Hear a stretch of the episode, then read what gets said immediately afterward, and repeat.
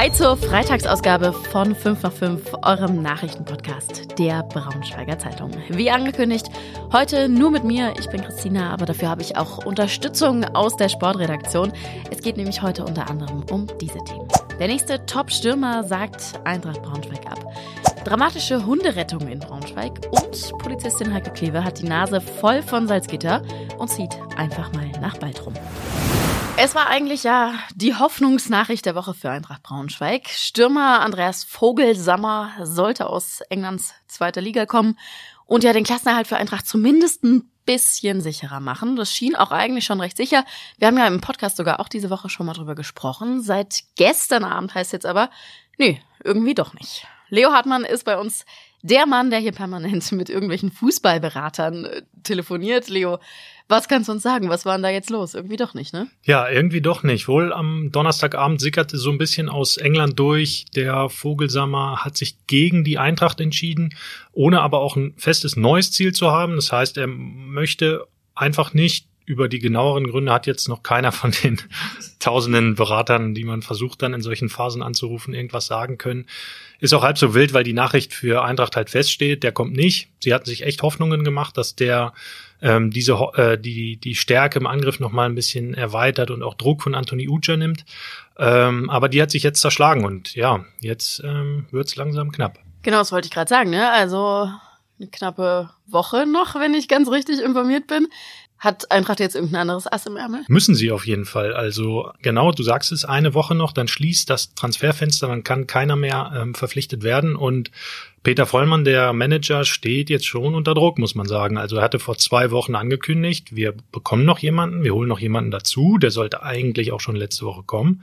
Kam jetzt nicht. Also ja, wenn man sich so exponiert dann rausstellt, dann äh, schafft man natürlich auch eine Fallhöhe, wenn es am Ende nicht klappt. Und das wäre für ihn echt mh, hm, ja eine ganz schöne Nie äh, Niederlage. Und auch Vogelsammers Absage ist jetzt schon ja ein echter Schlag in die Magengegend bei den Blau-Gelben. Das heißt, am Wochenende gegen Karlsruhe erstmal in der ähm, altbewährten, möchte ich sagen, Besetzung und dann gucken wir, was passiert. Genau, also die altbewährten haben es ja zuvor auch nicht schlecht gemacht. Äh, ganz im Gegenteil, gegen Schalke haben sie wirklich gut gespielt vorne, die drei, äh, Gomez, Kaufmann und Uja. Ähm, das hat ganz gut funktioniert. Jetzt ähm, kann ich mir das auch vorstellen, dass das gut funktioniert. Ähm, ich bin da am Sonntag, gucke mir das aus der Nähe an. Die Reise nach Karlsruhe ist natürlich eine Weite, aber für die Eintracht nehmen wir das natürlich in Kauf. Und ich werde auf dem Weg, versprochen, noch ein paar Berater anrufen. Sehr gut, dann sind wir gespannt. Eine tiefere Analyse zum Eintrachtspiel gibt es natürlich auch in der neuen Folge Löwengebrüll. Verlinken wir euch auch nochmal in den Shownotes. So haben sich Hund und Frauchen in Timmerler ihre Gassi-Runde heute ganz, ganz bestimmt nicht vorgestellt. Die ist nämlich in einem mehrstündigen dramatischen Rettungseinsatz geendet. Es war ein elf Jahre alter Border Collie zwischen Timmerler und Kleingleidingen unterwegs mit seinem Frauchen. Dann ist er aber in ein sechs Meter tiefes Loch gefallen. Was genau das jetzt für ein Loch war, das können wir nicht so wirklich sagen.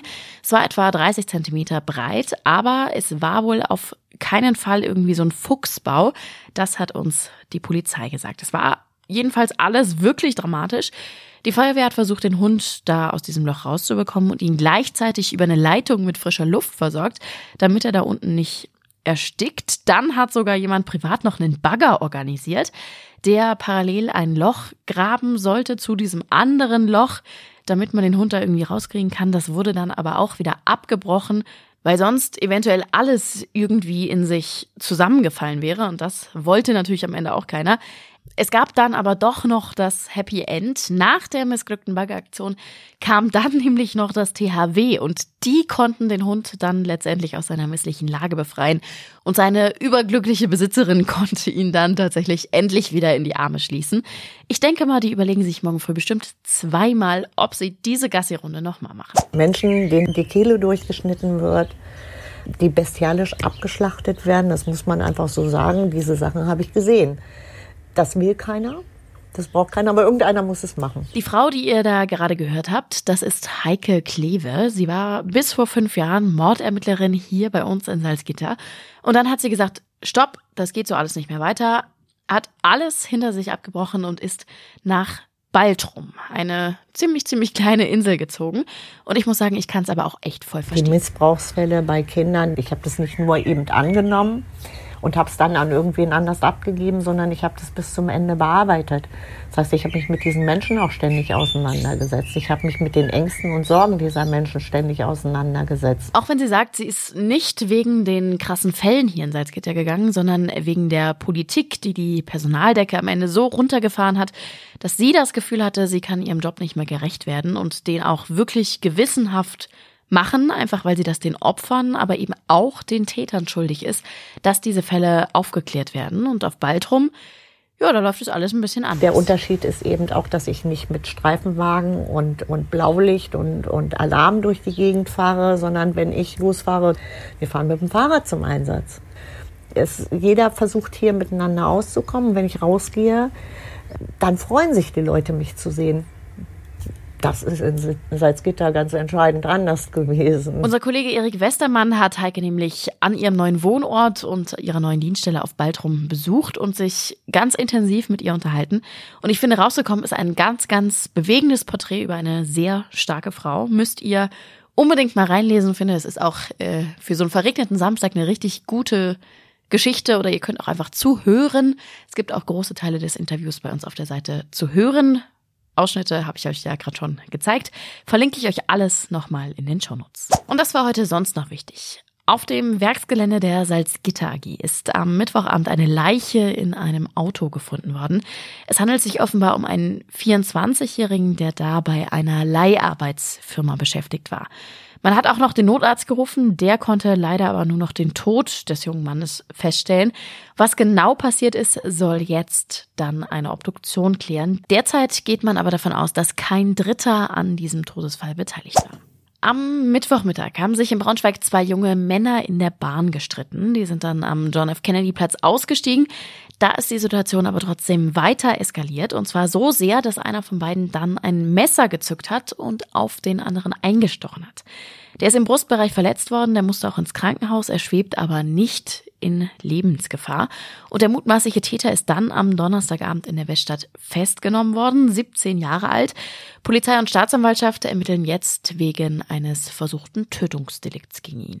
Und ich habe noch einen äh, kleinen lustigen Side-Fact am Rande für euch. Wenn ihr in Wolfsburg und Umgebung wohnt und im Garten zufällig eine fünf bis acht Meter hohe Tanne stehen habt, die ihr ganz, ganz dringend loswerden wollt, dann meldet euch doch einfach bei der Stadt Wolfsburg.